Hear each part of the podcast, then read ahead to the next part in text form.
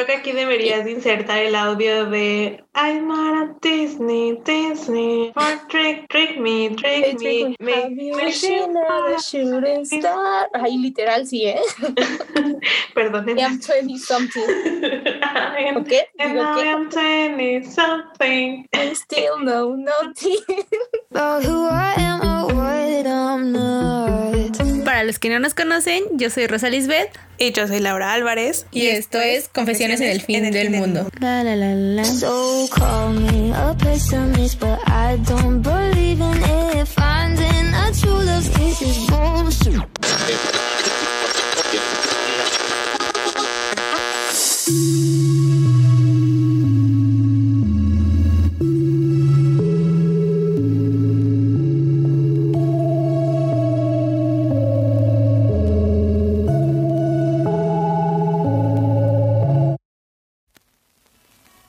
Hola sobrevivientes, ¿cómo están? Hola Rose. Hola Lau, ¿cuánto tiempo? Desde hace un año que no hablamos. Jeje.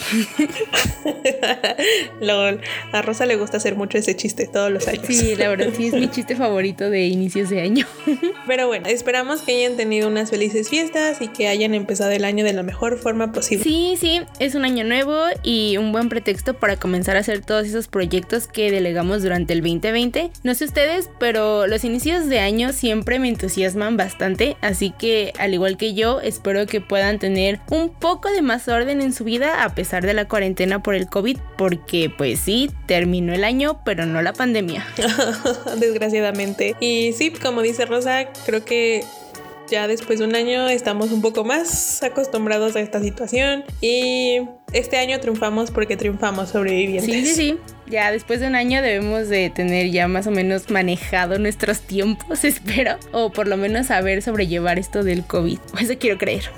Yo también. Pasando a lo importante, es decir, al episodio. La idea para este episodio del podcast surgió mientras hablaba con Rosa y uno de mis libros favoritos apareció en mi campo de visión y entonces creí oportuno hablar sobre uno de los motivos principales del por qué este libro, o más bien trilogía, es una de mis favoritas de toda la vida. Y es principalmente por su personaje femenino. El, personaje principal. Aunque de este les hablaré más adelante. Y es que realmente creo que hay muy pocos personajes femeninos, tanto secundarios como principales, que yo he leído o visto que tengan un buen desarrollo de personaje o que sean algo más que el interés romántico o la clínica de rehabilitación para el personaje masculino. Y bueno, tal vez no tan así, pero sí siento que son pocas a las que se les han dejado brillar por, su cuenta, por ser ellas. Y necesitamos mejores personajes femeninos en los productos que, que consumimos. Así que sí, el tema de hoy es sobre aquellos personajes femeninos que al menos a Rosa y a mí nos han impactado o con su, con su historia o que nos han, no sé, hecho ver las cosas desde una forma diferente, ¿no? Que nos han dado lecciones. Pero antes de llegar a ese punto, creo que sería bueno hablar sobre los tipos de personajes o las figuras femeninas con las que crecimos, ya sea de series, películas o libros. Sí, sí, sí. Antes de empezar con esto, me gustaría resaltar que durante mi niñez y gran parte de mi adolescencia, en realidad no había notado el patrón que generalmente se le ha dado dentro del rol que se le asigna a un personaje femenino en cualquier producto cultural. Y supongo que fue hasta finales de prepa y ya bien entrada en la universidad cuando comencé a notar esos patrones de estos personajes y justo en ese momento fue cuando comencé a cuestionarlos realmente porque pues para ser 100% honesta cuando era más pequeña eso no me preocupaba tanto y pues sí debo admitir que era de esas niñas que adoraba mucho las relaciones románticas de estos personajes o de que los personajes principales pudieran tener porque pues desde siempre he idealizado este tipo de cosas.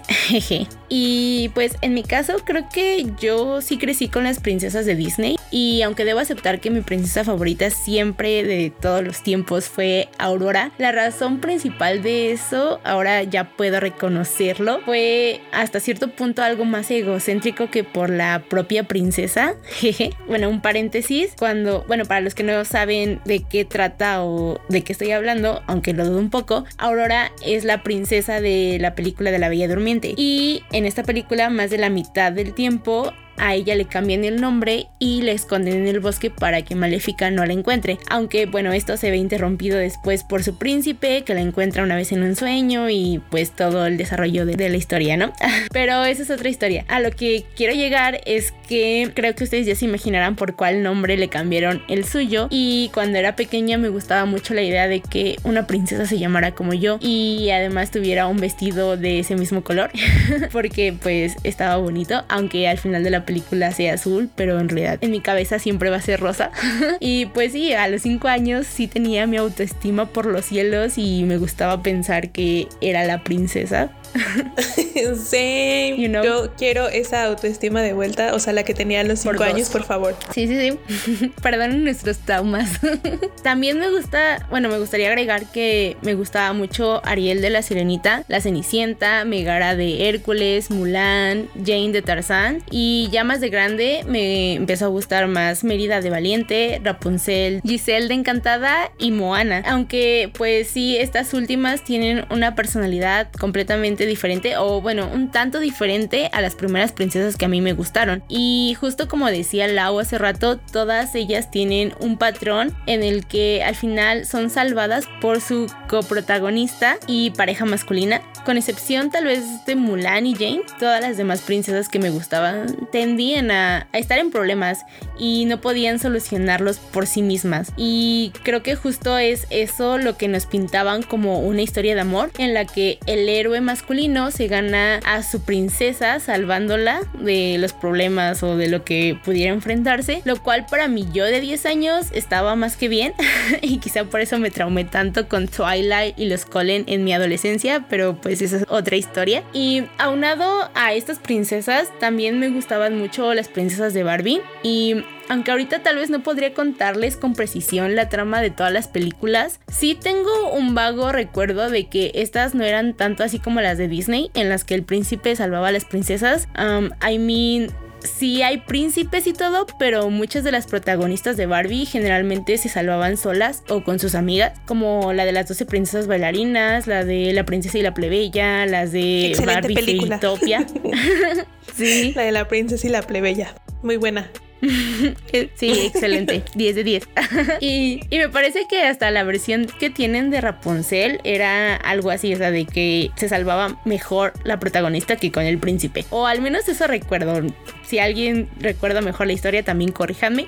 Está bien. Y la verdad, creo que en cuanto a las tramas de, de Barbie o sus películas, me gustan más estas por las miles de aventuras que tenían para salvar, o ya sea el reino, o su trono, o el reino marino o el mundo de hadas o algo así, como que siempre se sumergían más a las aventuras que tenían. Sí había cosas románticas porque pues siempre las emparejan con alguien o había un dude que las ayudaba, pero no era tan enfocado así como en las de las princesas de Disney que el héroe las salvaba. Entonces pues por eso creo que sí son muy buenas esas películas y valen la pena verlas incluso ahorita, aunque ya no somos tan pequeños. Aunque debo reconocer que las más nuevas de Disney digo, de Barbie ya no las vi porque en realidad ya no me atraparon. Creo que ya estaba en esa época adolescente enamorada de vampiros, magos y distopías que ya no me importaban tanto las princesas de, de Barbie. Tal vez de Disney un poco más, pero las de Barbie ya no las seguí viendo. Y pues sí, también en este sentido debo aceptar que en mi adolescencia crecí también con las protagonistas de los libros juveniles que se hicieron populares en 2012, 2015 y he de aceptar que me sentía bien única y diferente diferente por conocer a Clary, a Isabel Leywood, a Tris, a Katniss, a Alaska, a Margot Rod Spiegelman, a Annabeth y todas esas protagonistas de novelas juveniles que se volvieron súper populares en esa época. You know, ¿recuerdas, Lau? Ah, obviamente, o sea. Nuestros momentos de prepa. A mí también de. ah, exactamente. Rosa y yo leímos casi todas las novelas que mencioné ahorita o donde aparecen los personajes que mencioné ahorita y yo también vivía enamorada de estas protagonistas porque creo yo que fue cuando, em, bueno, no, no sé, no, sé si es como ver, pero yo siento que es cuando empecé a ver como un cambio en el tipo de personajes femeninos que había, que había respecto, respecto a otros, ¿no? En, en, la literatura en general. Y sí, y bueno, en mi caso, y a sabiendas de que pareceré única y detergente. Como ya hemos dicho. O bueno, diferente, como ya hemos dicho. Creo que yo sí crecí viendo, o sea, como tanto personajes femeninos, empoderados, independientes, inteligentes, como también unos que son todo lo contrario. Y esto es porque, o sea, por ejemplo, yo no vi o yo no crecí con las películas de princesas clásicas de Disney. Creo que la única princesa o las únicas dos princesas que vi cuando crecía o cuando niña en mi infancia fueron Mulan, que repetía su película muchas veces, y Jasmine pero realmente como que nunca me gustó Aladdin, entonces como que no le hice caso. Ya después la otra fue Bella de La Bella y la Bestia y no sé, ella me gustaba porque era inteligente, en teoría. Aunque ya sí hacemos el análisis del personaje ahora. Yo debo de aceptar que a mí me caía mal Bella. Uh, no, ¿por qué? Porque pues a Aurora también le decían Bella. Ah, no. You know, la rivalidad ahí existente. Perdón. Sí, sí, sí. El micromachismo ahí, Rosa. La misoginia internalizada. Ya, ya, ya, ya cambió. Ya me cae bien Bella. Bueno, o sea, el punto es que pues realmente como que nunca dejaron una impresión tan fuerte en mí porque cuando yo ya vi las películas de las princesas ya estaba más grande y por ese entonces yo ya había visto otro tipo de personajes femeninos que me llamaban más la atención. Como les dije, también crecí viendo personajes este, femeninos muy... que ahorita podríamos llamarlo incluso hasta tóxicos. Y pues de estos últimos, creo que los que más recuerdo son, por ejemplo, Amit Torres, que estaba interpretada por Demi Lovato en Camp Rock. También está Gabriela Montes, Sharpay Evans, Taylor, que era la mejor amiga de Gabriela, pues todas ellas de High School Musical. Ah, también Carly y Sam, de iCarly, Soy y sus amiguitas de Soy 101 y un largo, etcétera. Que creo yo que estos son como los que más difusión tuvieron. Este, porque pues salían en Nickelodeon o en Disney y también los transmitían en canales de televisión abierta aquí en México al menos. Entonces, pues era como lo que uno veía en el horario familiar o las opciones que tenía para ver, ¿no? Y si bien algunas son mejores que otras, en mi opinión, lo que creo que definitivamente me molestaba era que la mayoría de sus conflictos se centraban en el chico que les gustaba o mucha parte del desarrollo de estos personajes giraba en torno a que querían, no sé, verse bonitas o llamar la atención de el chico de su interés o de los chicos en general, ¿no? Y no todos sé, los estereotipos que existen.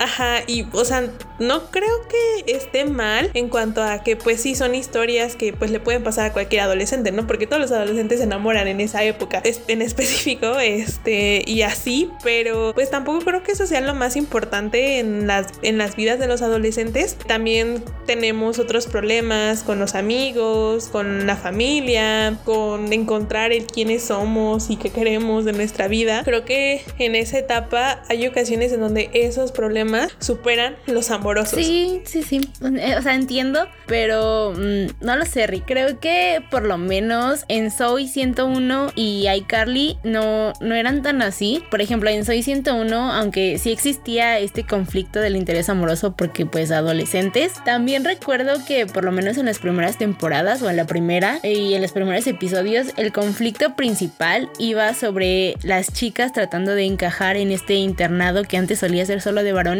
y Zoe era la que más destacaba en ese ámbito, o sea, no se dejaba de, los varones, de los chicos, sobre todo de Logan, que era como el dude más machito de ahí. Y generalmente las demás chicas seguían a Zoe en todo lo que ella hacía. Y a mí me gustaba justo por eso, porque Zoe era súper independiente y el camino que ella estaba abriendo para pues su generación y las generaciones siguientes de ella era muy sobresaliente, tanto académicamente como en la parte deportiva o en cosas más cotidianas. Me acuerdo que hay un episodio justo, creo que es el primero, si mal no recuerdo, en donde llegan y pues en su dormitorio, sí creo que sí, en su dormitorio, tienen sus baños, pero los baños todavía tenían mijitorios. Y entonces una de ellas, Nicole, ni siquiera en su vida había visto un mijitorio. Entonces está este conflicto de qué está pasando, esto no es un baño de niñas. Y obviamente también tiene como sus estereotipos, pero a pesar de eso, Soy sabe cómo arreglar la situación y hacer que ese mijitorio que antes era para niños o varones ya pueda ser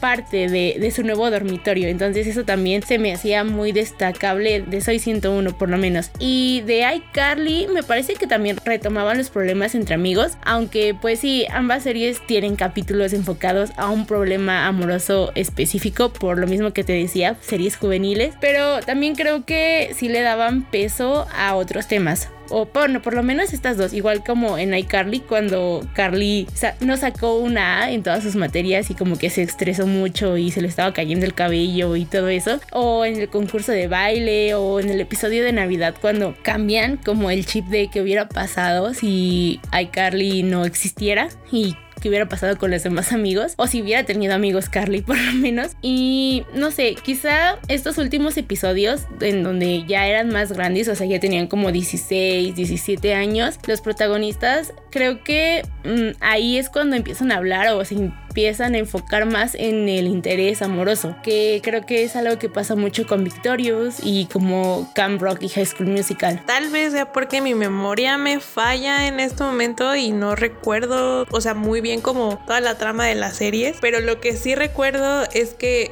llegado un punto yo sentía, por ejemplo, en iCarly, donde había como cierto retroceso. O sea, me acuerdo, por ejemplo, de Sam, que, o sea, Sam era como, pues, más independiente y, y así. Y al final, pues, igual como que Mm, terminó en es que me veo bonita porque quiero o sea quiero agradarle al chico que me gusta. Y, y o sea no me malentiendan.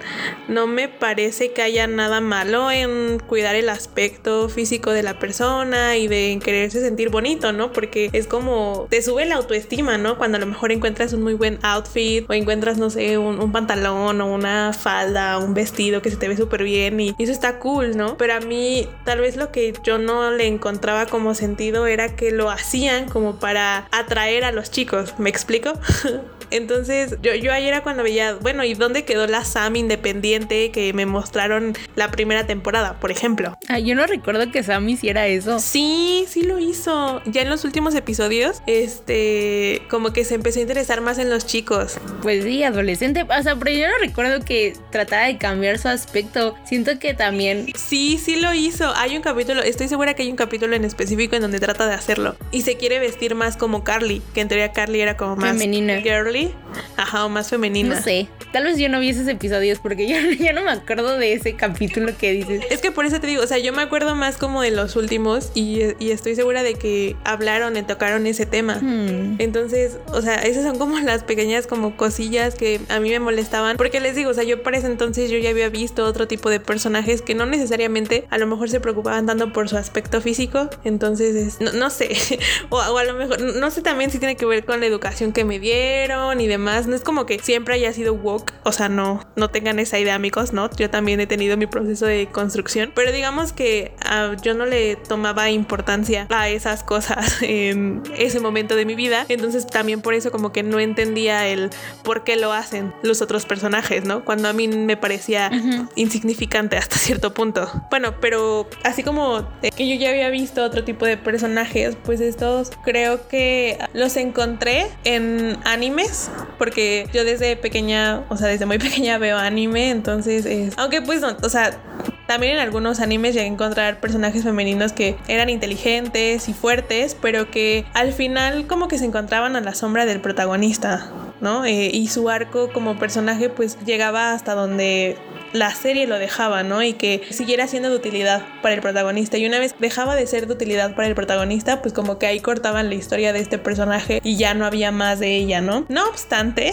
como les digo, también encontré personajes femeninos en el anime o en la animación japonesa que yo dije, wow, o sea, quiero ser como ellas, ¿no? Porque pues a mí se me hacían increíbles y se me siguen haciendo increíbles porque son valientes, son hermosas, son inteligentes, son poderosas, todas a su manera y esto llegó de la mano de las películas de estudio Ghibli, porque a mi parecer los, los personajes femeninos creados por Hayao Miyazaki son muy diferentes y únicos en comparación con otros que yo había visto en ese momento, ¿no? O sea, tenemos por ejemplo a Nausicaa de Nausicaa del Valle del Viento, es una película muy vieja, pero si tienen la oportunidad de verla, véanla. Esta princesa está, intenta salvar su mundo de un como desastre medioambiental, si lo quieren ver así, entonces hace como todo lo posible por ello. O por ejemplo, San, la princesa Mononoke de la princesa Mononoke. Son solo algunos ejemplos y obviamente no puedo dejar de lado a mi princesa favorita de toda la vida, que algunos dirán que no es princesa, pero bueno, que es Mulan. Mulan no es princesa.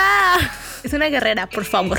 Porque, ajá, o sea, Mulan es una guerrera y yo realmente admiraba mucho a Mulan y, y, hay que admitirlo, o sea, a pesar de haber sido una producción de Disney de los 90, donde aún no estaban tan woke, de Mulan y badas. O sea, e, es tremendo personaje y a mí me fascinaba. O sea, yo real, real quería ser como Mulan cuando creciera. Claro que sí, hizo dudar al dude de su orientación sexual. Muy bien. Sí, te digo, en una clase en la universidad analizamos un poco el personaje de Mulan y algunas de las. Mm, de los contrapuntos. Sí se dice contrapoints. Pros y contras. Perdón, ahorita tengo muy mezclado el inglés con, con el español, lo siento.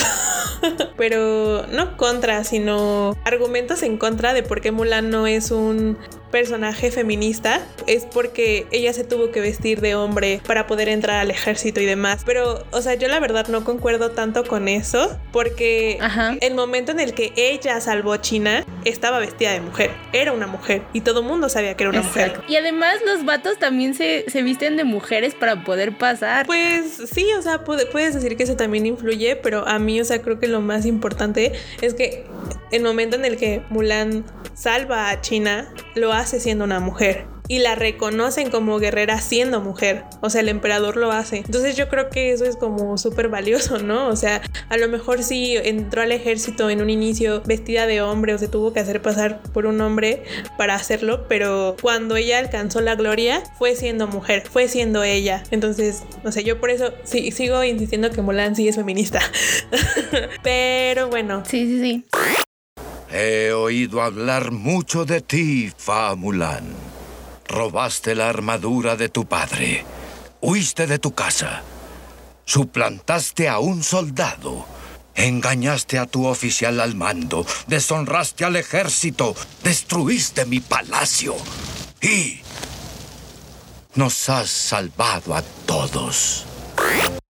Y ya Solo me queda mencionar que, en mi opinión, Canal 11 tenía uno de los mejores programas para niños y adolescentes del, de su tiempo, o al menos de cuando yo era niña, porque ahí también encontré excelentes personajes femeninos como Taylor, de Porque a mí, no sé si alguna vez la vieron, pero me gustaba mucho como las dudas que se planteaba esta chica, esta niña. Yo me identificaba un montón con ella. Ah, yo también, yo también, o sea, y al final hubo una parte en donde obviamente se enfocaron en que ella le gustaba un niño y demás, pero lo que a mí me agradaba es que no todo giraba en torno a esa, esa parte de su vida, sino que había otras cosas ahí que también este, le causaban conflictos, ¿no? y que le ayudaron a desarrollarse como personaje, no necesariamente el interés amoroso. O no sé si alguno de ustedes se acuerda de Tracy, de Tracy McBean, que era una niña que inventaba cosas y así. O sea, yo por ella durante una temporada de mi infancia quise ser inventora. y bueno, esto último a mí se me hace súper importante porque creo que eso hizo que no me quedara conforme con las historias que veía y también con los personajes femeninos este, a los que pues estaba expuesta en ese momento en otras series o películas cuando niña. Por eso les digo, o sea, creo que tuve, o sea, tanto exposición a personajes femeninos, pues no bien desarrollados, a otros en donde sí dices como, wow, o sea, sí me identifico con ella y, quiero ser como ella. Sí, sí, sí. O te acuerdas de, Mona la vampira o de la bruja desastrosa. E incluso Valentina del diván de Valentina, podríamos considerarla también un buen personaje femenino aunque obviamente ya después. Sí, en, algunos capítulos. O sea, al menos en una buena parte, creo que eran excel bueno, era un excelente personaje este, femenino. Y también Mona la vampira se me hacía como de lo más cool. ¿Verdad que sí? Ay, a mí me gustaba mucho Mona la vampira.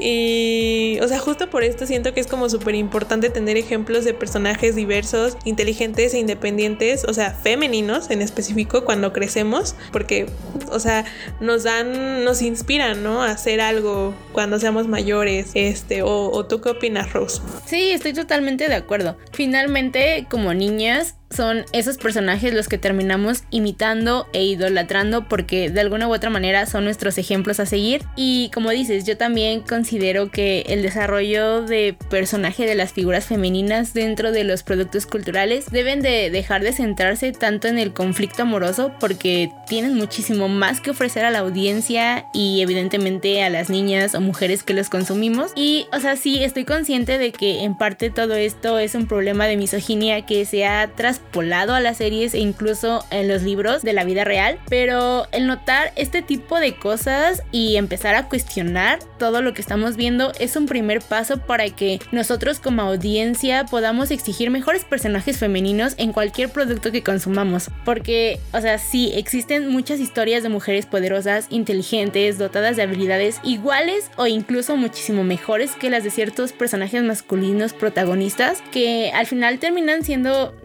a solo la chica que tiene un problema amoroso. Y ok, digamos que si tienen un problema amoroso, porque pues es factible que suceda, a cualquier persona en el mundo le puede suceder. Pero el problema es que ya en la narrativa solo se enfoque en este problema de romance, pues no, está tan padre. Y ok, también entiendo que hay literatura o series específicas que se enfocan solo al conflicto amoroso, pero creo que nuestro punto con este episodio es que todas las mujeres somos más que la suma de un problema amoroso y entonces tenemos más que ofrecer incluso aunque la serie sea enfocada a un problema romántico. Y nuestra crítica va en ese sentido, que nos molesta que se, solo se destaque al personaje femenino por ese motivo. ¿Tú qué opinas, Lau? Sí, a todo lo que dijiste.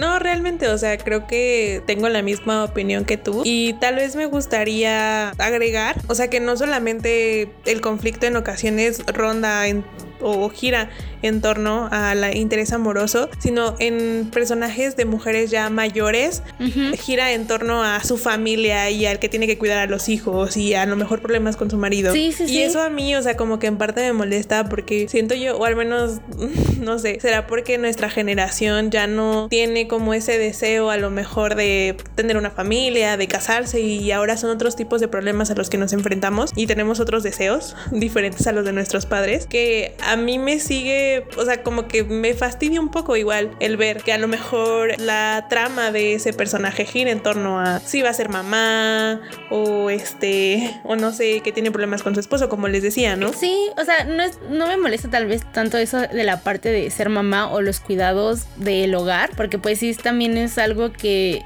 sí vivimos las mujeres. Sí, el es, problema es algo que, vivimos las mujeres. Ajá, el problema es que solo se enfoquen a eso. Es cuando el, la historia solamente gira en torno a eso. O sea, y no le dan. El único rol del personaje es que sea mamá. ese es el problema, porque pues las mujeres son mamás y más. Ajá, exactamente, son más que solamente mamás. Entonces, sí, me gustaría como empezar a ver otro tipo de personajes, ¿no? Que sean más que eso. Y sí, creo que sería como lo único que agregaría. sí, pues es que eso, como que por ahí va nuestra crítica, que los personajes femeninos son más que solo su problema amoroso y podrían ser más si dejaran que se desarrollara más en la serie o en la película o en lo que sea de producto cultural que estamos consumiendo. Sí, entonces, como les dijimos, o sea, creo que el punto de este podcast también o del episodio de, esta semana es hablarles de esos personajes femeninos que nos han marcado y que creemos que, son más que solamente eh, el interés amoroso del protagonista o o, que su vida gira en torno solo a, al interés amoroso, ¿no? Y a lo largo de mi vida, como les dije, pues me he encontrado con personajes femeninos que me han hecho ver las cosas de otra forma o que simplemente me han dejado una fuerte impresión en mí por la forma en cómo reaccionan a las situaciones que se les presentan. Eh, entonces, en este caso, les hablaré de Lisbeth Salander, de la trilogía de Millennium espero la conozcan y, si no, pues ahorita la conocen. Eh, de hecho, es de... si no, después de esto lo van a leer. De hecho, es de Lisbeth Salander, de quienes hablaba al inicio del podcast. Cuando estaba hablando con Ruth para discutir el tema de que íbamos a, abordar en este episodio, este apareció así en mi campo de visión el tercer libro de la trilogía, que es La Reina en el Palacio de las Corrientes de Aire. y dije, oh, o sea, como que luego, luego me acordé de Lisbeth Salander. Entonces, agradezcanle a Lisbeth. Del episodio. Exactamente. Y bueno, mi amor por ella surgió luego de que vi la película de la chica con el dragón tatuado, eh, allá por 2013, que en teoría eh, en ese entonces... Hace siete, ocho en ese entonces yo era menor de edad y no podía ver esa película porque era para mayores de edad, pero... Para Lau siempre le valió eso. Sí, bastante. Yo, sé. Eh, pero bueno, me gustó tanto la película que me pude investigar sobre, sobre ella, si iba a haber una secuela o qué onda, ¿no? Con de dónde surgió la idea, ¿no? De hacer una película así de bonita bueno, no es bonita, pero así de, de, buena. este, de entretenida. Así de entretenida. Interesante. Hay muchos más adjetivos. Exactamente. Que pues descubrí que estaba basada en una trilogía, en la trilogía de Millennium. Entonces dije, tengo que comprarme los libros. Me compré los libros. Gracias Eric por instigarme a comprar los dos últimos libros de la trilogía. Y ahí fue cuando verdaderamente comprendí al personaje, o bueno, siento que lo comprendí y también que me enamoré de Lisbeth. Pero pues antes que nada, un poco de contexto para aquellos a los que a lo mejor no conozcan de qué trilogía les estoy hablando, que no conozcan nada del libro, de los libros. Y bueno, la trilogía de Millennium, como se le conoce a las obras del escritor sueco Stig Larsson, pertenecen al género de, novela negra y fueron publicadas en, a inicios de la década de los 2000. Según yo, los últimos dos libros ya fueron como publicados después de que el autor falleciera, entonces pues él no vio el éxito de su obra, lamentablemente. Pero tuvieron mucho éxito y debido a esto se hicieron adaptaciones cinematográficas de los libros. Está la versión sueca y la versión hollywoodense, que es la película de la que les mencioné apenas hace unos minutos. A mí en lo personal prefiero las películas suecas porque ahí se adaptan los tres libros y además este, la, la actriz hace un excelente papel como Lisbeth. No es que Rooney Mara no lo haya hecho, pero la actriz sueca como que le da otro, no sé, es, fenomenal su actuación. Ahora, sobre la historia. A grandes rasgos, la trilogía de Millennium cuenta con dos personajes principales que son Lisbeth Salander y Mikael Blomqvist y sus historias se entrelazan cuando ambos tienen que descubrir al culpable tras la desaparición de una mujer durante los años 60. Lisbeth es una hacker y Mikael es este, un periodista. Y después de eso, eh, para el segundo y el tercer libro, ambos personajes se vuelven a cruzar cuando Mikael se involucra en un caso de tráfico de personas. Él está haciendo un reportaje sobre esto y también hay un arma por ahí que fue utilizada en un asesinato que está relacionado a Lisbeth. Y es justo en esos dos últimos libros de la trilogía, el segundo y el tercero, este, en donde podemos descubrir y comprender más de la historia de sobrevivencia de Lisbeth, porque, oh Dios, o sea, esta mujer que pareciera que es incapaz de socializar porque tiene un, uh, una enfermedad como que no le permite socializar bien, pero que es extremadamente inteligente, pasa por un infierno que parece no tener fin y es que, o sea, de verdad, de verdad, de verdad, la vida de, de Lisbeth está llena de tragedias en donde el sistema de justicia de, de, su país, que en este caso pues sería Suecia, no hace nada para apoyarla. O sea, al, contrario, parece que, que solamente quiere que siga sufriendo y así, pero pues nada de esto detiene a Lisbeth de rehacer su vida y de cobrar venganza de todos aquellos que le hicieron sufrir. Y si bien sé que la venganza no es buena porque mata el alma, la envenena, ¿a qué? bueno, no, ya en serio. Este.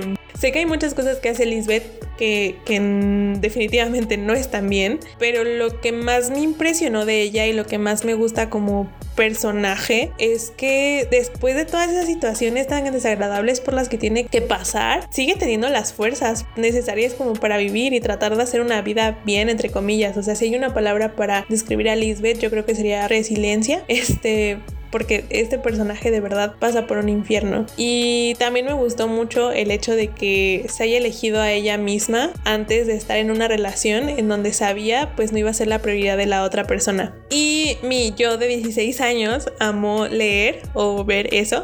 Este, así que sí, les invito a leer esa trilogía. Les aseguro que no se arrepentirán y verán que amarán a Lisbeth tanto como yo, porque de verdad es un excelente personaje. Sí, sí, sí. Y si no, por lo menos vean las películas películas también están buenas. Sí, sí, sí, véanlas, súper recomendables. Sí, sí.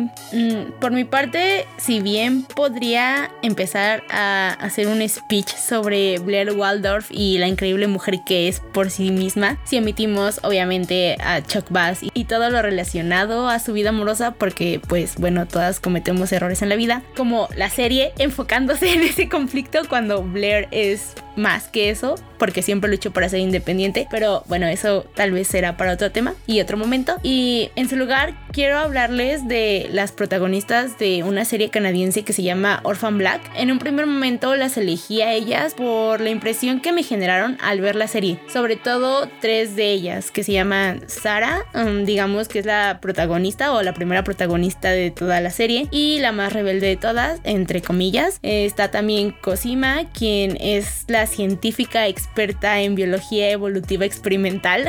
y Elena, no sé cómo definir a Elena sin decir que es una asesina experimentada y sentirme asombrada por eso, pero pues es eso. es eso y mucho más, perdón.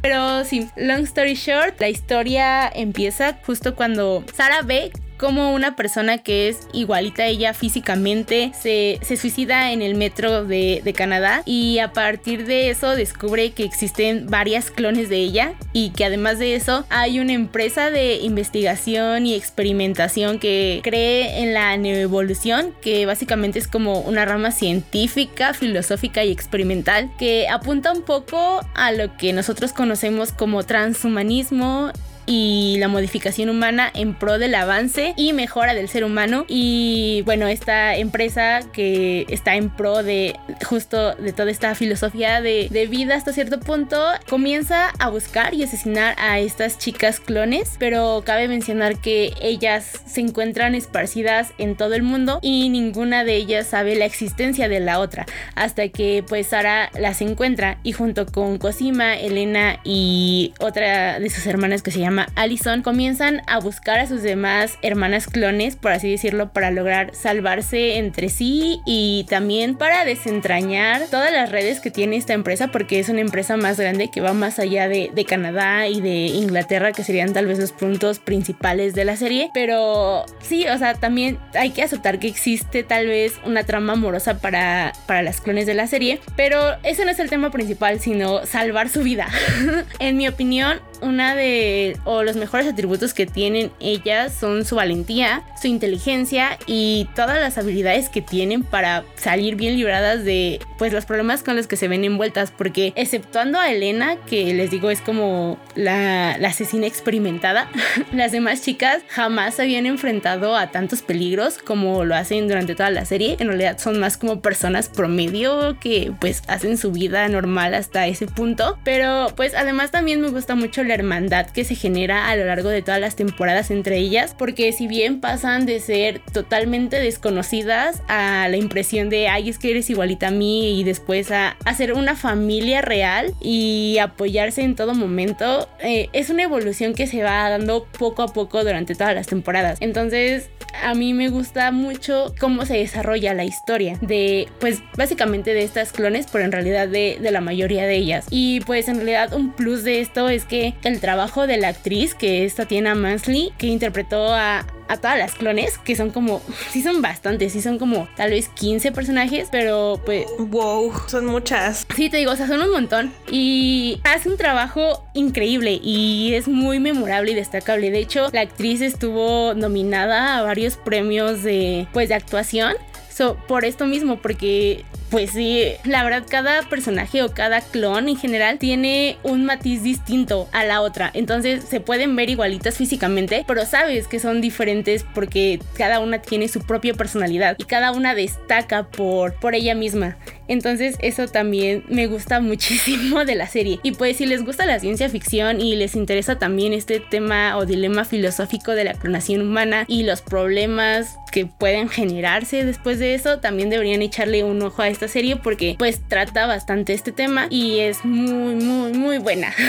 Yo considero que sí es una gran joyita de Netflix que muchas personas no han descubierto y casi no hablan de ella, pero sí deberían debería hablarse más. Está como infravalorada enamorada en ese sentido y los personajes, o sea, cada uno de los personajes hacen que te encariñes, incluso también los masculinos, pero pues ellas me gusta por, para destacar eh, el tema de lo que estamos hablando y vale mucho la pena eh, darle un vistazo. Sí, de hecho, o sea, yo recuerdo cuando Rosa me contó que estaba viendo la serie, me la recomendó, pero la tengo en mi lista por ver desde hace años, lo siento Rose, creo que ya es momento de que la vea.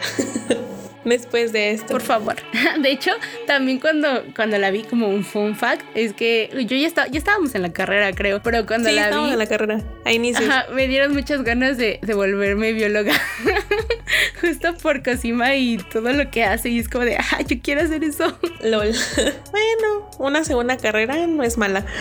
Ay, mira, no, no me he salido de ese camino mucho. Entonces, a ver qué pasa. Bueno, ya en mi caso, eh, les voy a hablar de mi segundo personaje femenino. Es de un manga, es Yona de Akatsuki no Yona o Yona del Amanecer en español. Y este manga está escrito y dibujado por Mizuho Kusanagi es una mujer y también cuenta con una adaptación de, al anime por si ahí quieren verlo. La parte o sea, en la que me quiero concentrar de, de Yona es por el desarrollo que tiene este personaje. O sea, este personaje es Chef Kiss. no, bueno, ya en serio. Es uno de mis personajes femeninos favoritos ever. Y la historia va de Yona, quien es una, la princesa del reino Kuoka. Durante toda su vida, esta, esta mujer, esta niña, fue extremadamente mimada y dependía para todo de sus sirvientes. O sea, al grado de que de verdad no podía realizar nada sola. Pero su vida cambia cuando un grupo conspira en contra de su padre, el rey, y lo asesinan, tomando así el reino de Kuoka bajo su poder. Y debido a esto, Jonah tiene que escapar si es que no quiere acabar con el mismo destino que su padre. Y también si quiere recuperar su reino, ¿no? O bueno, el reino.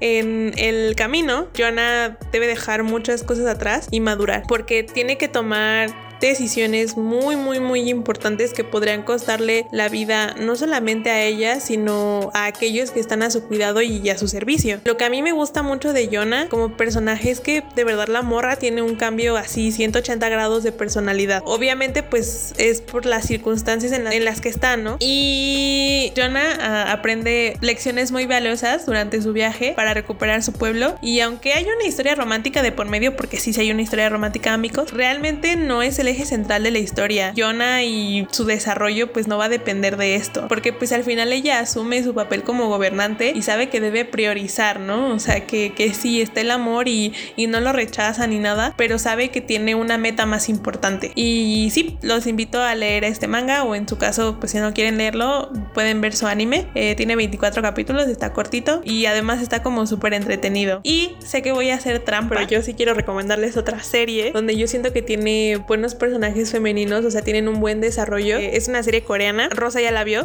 no me va a dejar mentir, está muy buena. Eh, se llama Hello My Twenties o Age of Youth, o sea, creo que la pueden encontrar de las dos formas, aunque en Netflix creo que está como Hello My Twenties. Y de verdad, de verdad, de verdad, o sea, amo esa serie, la tengo en un lugar muy especial en mi corazoncito por los personajes que tiene, porque yo sí siento que son diversos, o sea, lo suficiente como para que cada quien te muestre una historia y de verdad te identifiques con ella a su manera, porque las protagonistas son cuatro chicas. Está, está muy bonita, yo la amo. y ya. Sí, la verdad, ay, sí, es una serie muy bonita. A mí me gustó bastante.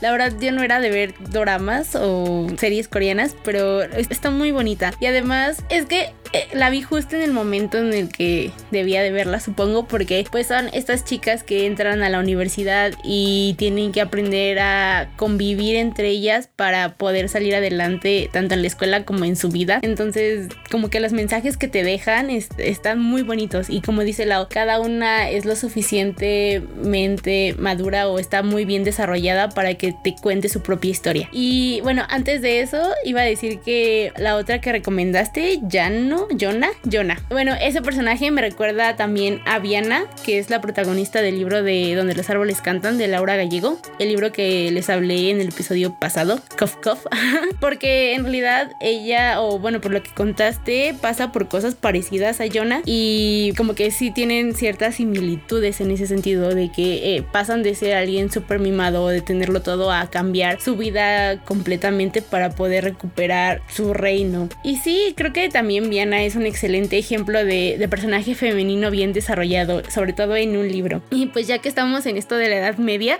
también les hablaría de, de Daenerys Targaryen, la rompedora de cadenas, Mother of Dragon y la reina de los siete reinos, o incluso de Arya, porque pues también son muy buenos personajes, pero la verdad aún no supero el terrible final que le dieron a esa serie y a mi Dani, porque again arruinaron su personaje cuando la juntaron con su sobrino Jon Snow. y perdón si consideran eso. La arruinó. El amor la arruinó. Sí, y de verdad, perdón si consideran esto como un spoiler, pero la verdad no quiero que sufran y se enojen tanto como Lau y como yo cuando vimos el final de esa serie. Tal vez sí valdría la pena leer los libros de Game of Thrones, pero no, no vean la serie, la verdad. No, no, no. Perro coraje atorado que tengo desde 2019. No lo supero. Por dos. De verdad, no. Pero igual ellas, o sea, creo que sí merecen por lo menos una mención honorífica, tanto Aria como Dani. Sí, definitivamente. Anyways, todo esto porque quería llegar también a la Gerta, que es una de las protagonistas de la serie de vikingos, la que por cierto ya sacó la última temporada en Netflix, Jay, porque considero también que es una increíble líder guerrera gobernante, madre y sí, excelente mujer. Por lo menos así ha sido hasta donde yo voy de la, de la serie, porque pues sí, aún no la acabo. Pero realmente espero que continúe así durante las otras dos temporadas que me faltan de ver, o por lo menos si muere antes, no sé, hasta donde ella llegue, pero que siga este desarrollo que ha tenido durante toda la serie, o hasta donde yo lo he visto, porque a lo largo de, de las temporadas ha ido pues metiéndose en un mundo en donde los hombres son los luchadores, los hombres son los, exploradores, son los gobernantes o son los, estrategas. Incluso las demás mujeres de la serie sí intentan destacar en este sentido, pero obviamente considerando el contexto histórico en, donde se encuentran, también es entendible que les, les cueste un poco más de trabajo. Pero dejando de lado esto, la Gerta es una super mujer y muchas de las chicas que están eh, ahí con ella intentan imitarla, intentan imitar pues su forma de ser y su forma de pensar para pues seguir o sobresalir, salir adelante dentro de este mundo. E incluso, no sé, o sea, sí sé que podría decirles que desde el principio eh, está el conflicto amoroso, sí, pero a pesar de esto, a ella creo que sí le rompen el corazón y lo sabe llevar muy bien, o sea, no es su problema, o sea, sí terminó, pero sigue adelante y sigue con sus planes y sigue con todo lo que ella ya había idealizado desde el principio. Entonces eso también está muy padre, cómo sobrelleva esas situaciones. Y, por eso creo que es un, es un personaje muy admirable. Muy bien, yo tampoco he visto, bueno, yo no he visto vikingos, lo tengo, la tengo en mi lista, pero es que no he podido pasar del tercer capítulo, amigos, no me maten. este... está muy buena, la verdad a mí sí me gusta la serie, está buena. Y además la Gerta, y hay más personajes también que van sobresaliendo, sobre todo los personajes femeninos que están del lado de los vikingos, porque pues en esta serie son como el encuentro de los vikingos con los ingleses y cómo se empiezan a luchar por territorio, porque justo lo que quieren los vikingos es encontrar tierras en donde sembrar sus alimentos y poder tener más estabilidad en ese sentido de la agricultura, pero pues se encuentran con más obstáculos y está, está muy padre. Yo creo que deberías darle otra oportunidad. Pues, pues sí, sí lo voy a hacer y además, o sea, igual como que tiene cosas que me gustan, que hay sangre, guerra y esas cosas. Ay, sí, hay muchas peleas, te van a gustar. Yo sé que te van a gustar. Que, yo, sé que sí. Y se me olvidó mencionar hace rato que estabas hablando de Game of Thrones. Creo yo que también en esa lista deberían de estar Cersei. Aunque, o sea, Cersei es un personaje, es un villano. Ay, pero también es un muy buen villano. Pero qué buen personaje. Es un, es un muy buen villano. Y también está Sansa, que si bien Sansa a todos nos caía mal en las primeras temporadas, creo yo que de todos los personajes femeninos que hubo, es al que mejor desarrollo le dieron en la serie. Bueno, eso Definitivamente. Sí, sí, eh, debo aceptarlo. Y... Carro, perdón. ¿Cómo se llama esta... Eh... La, la, la, la que se convierte al final en la... Eh, en en parte de la guardia del rey. ¡Ay! Sí, es cierto. La que era amiga de este. Del hermano de Cersei. Es que a, a, mí, a mí. Era de la familia de los Tyrell, ¿no? No, no. ¿No? Sé que es of Tart, algo. Something of Tart. Se me olvidó su nombre, perdón. Pero a mí ella me encantaba igual, o sea, me, me gustaba mucho que estaba como muy comprometida a ser un guerrero y respetaba mucho como todos los, como esos valores. Quería ser un guerrero, ¿no? A pesar de que pues la sociedad no la dejaba. Pero lo que me molestó mucho es el final que le dieron. O al menos una parte de su final en la última temporada. Esto va a ser spoiler, pero el amor la arruinó un poquito.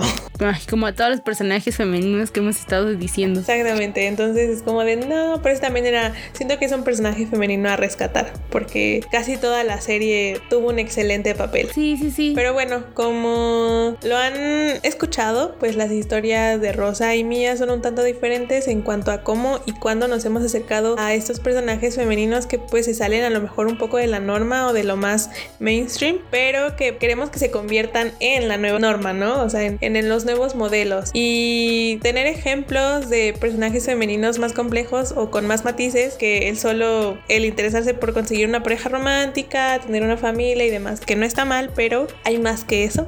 y po podría abrir, ¿no? Las puertas a, a otros personajes con más ambiciones, ideas y creencias. Y eso es lo que yo considero que merecemos como consumidores, ¿no? Y tenemos que exigir en Sí. parte. De acuerdo, totalmente de acuerdo. Como decía anteriormente, el tener personajes femeninos mejor desarrollados, en donde su narrativa no se centre solamente en el conflicto romántico todo el tiempo, es muy importante para las nuevas generaciones y para que ellas comiencen a deconstruir la idea del amor romántico que está plagado de miles de estereotipos machistas. Y creo que es súper valioso porque así tal vez tal vez dejaríamos de tener morras como Bella Swan obsesionadas con un dude controlador que le promete amor eterno, pero la destruye emocionalmente en la primera oportunidad que tiene. no es cierto, sí es cierto, pero aún así llamaba Edward, perdón. pero mi punto es que las mujeres merecen mejores desarrollos de personajes en su arco narrativo, porque podemos hacer muchísimas cosas igual o mejor que los hombres y ya es momento que se reconozca ese papel, o sea, a pesar de que estamos en 2021, aún seguimos dejando relegadas a las mujeres en los productos culturales que se consumen. O bueno, nosotros no, pero la gente que los hace. Y tal vez como consumidores deberíamos empujar más esa balanza hacia las Exigir mujeres. más. Ajá, exigir más a que se hagan personajes femeninos mejores desarrollados o que le den un arco narrativo más interesante que, ay, es que el dude me dejó, ay, es que estoy enamorada de este vato. O sea, entiendo que pueda pasar y, y es completamente entendible por lo mismo de que pues somos humanos y en algún punto nos vamos a enamorar de otra persona, pero somos más que el- la suma del enamoramiento de, de una persona.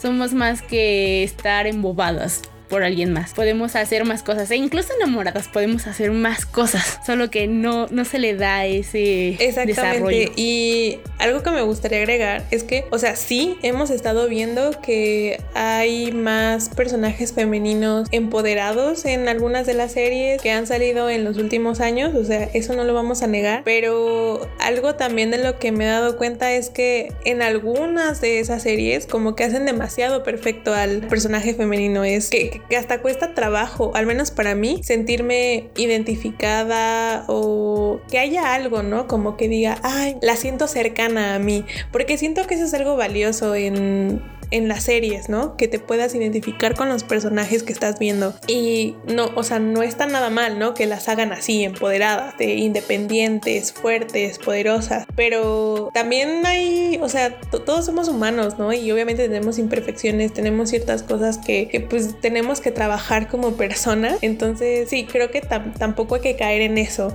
en hacerlas demasiado perfectas, como solamente para demostrar, ay, sí, estoy haciendo una serie con mujeres empoderadas, cuando pues sí son empoderadas, pero a lo mejor narrativamente no tienen tanto que ofrecer porque su vida ya es demasiado perfecta o a lo mejor como son demasiado perfectas no les dan tanta profundidad en sus desarrollos. Entonces sí, creo que eso también este tendríamos que estar monitoreando para que se cambie, ¿no? Y exigir, seguir exigiendo que queremos más series con mayor representatividad de personajes femeninos, bueno, y con matices. Sí, con mejores historias. Exactamente. Sí, sí, sí. Pues sí, creo que esas serían nuestras conclusiones. No sé, Lau, además de esto, ¿algo más que agregar? No, creo que no. Creo, que lo hemos dicho todo. Sí, ya, creo que ya dejamos claro nuestra inconformidad. Pero bueno, esperamos que les haya gustado el episodio de esta semana. Que tengan también un excelente inicio de año, excelente inicio de mes. Confiésenos si mientras nosotras estábamos hablando y nos escuchaban, bueno, hablar de estos personajes, se les vinieron a la más personajes femeninos que deberían tener un mejor desarrollo de personaje o si bien reconocieron o conocen otros personajes femeninos que tienen una muy buena historia y que deberíamos conocer y darles más relevancia. Sí, entonces están nuestras redes sociales para eso. Síganos en nuestro Twitter e Instagram. Estamos como arroba podconfesiones y recuerden que se tienen que seguir lavando sus manitas, mantener su sana distancia y esas cosas. Sí, no se vayan a enfermar y esto se vaya a alargar más, por favor. Cuídense mucho y nosotras nos escuchamos el próximo lunes. Bye. Bye.